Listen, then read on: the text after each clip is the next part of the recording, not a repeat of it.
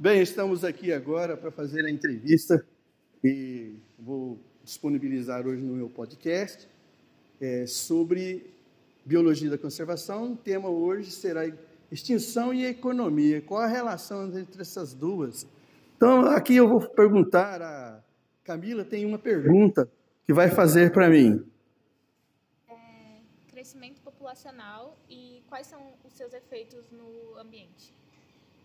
Essa pergunta tem uma resposta mais ou menos meia complicada, porque nós estamos sabendo que a população humana cresce exponencialmente, né? Nós parece que nós não temos limite no nosso crescimento. É o que todo biólogo gostaria de ter isso no nosso dia a dia. Qual seria então a nossa capacidade de suporte? Como é até onde nós poderíamos crescer a nossa população para viver bem? Bom, nós temos aí uma coisa que chama-se economia. Então, o homem vive de economia. Economia e ecologia está ali, as duas têm a mesma raiz, que é dirigir o seu habitat, o seu ambiente.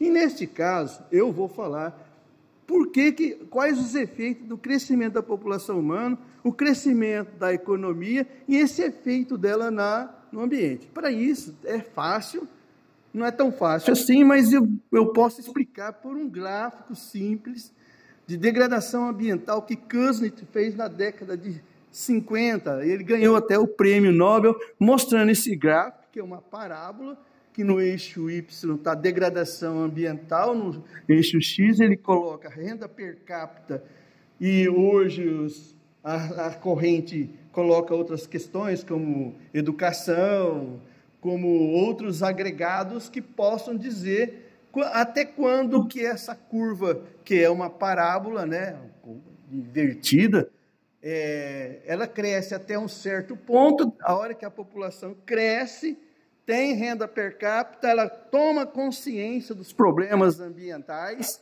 e passa a fazer a gestão que hoje a gente sabe claramente que é gestão ambiental, uma questão de gestão ambiental. Como é que a gente faz isso para reduzir a degradação ambiental? Criando leis, políticas ambientais. É um exemplo aqui que nós temos aqui são os licenciamentos, são os, como é que chama? O CONAMA, tá? as políticas públicas de criação de unidade de conservação, vão fazendo com que a gente diminua os impactos ambientais e, é claro, na preservação das espécies, né? redução de, é, de ameaças às espécies, inclusive reduzindo ameaças sobre nós mesmos.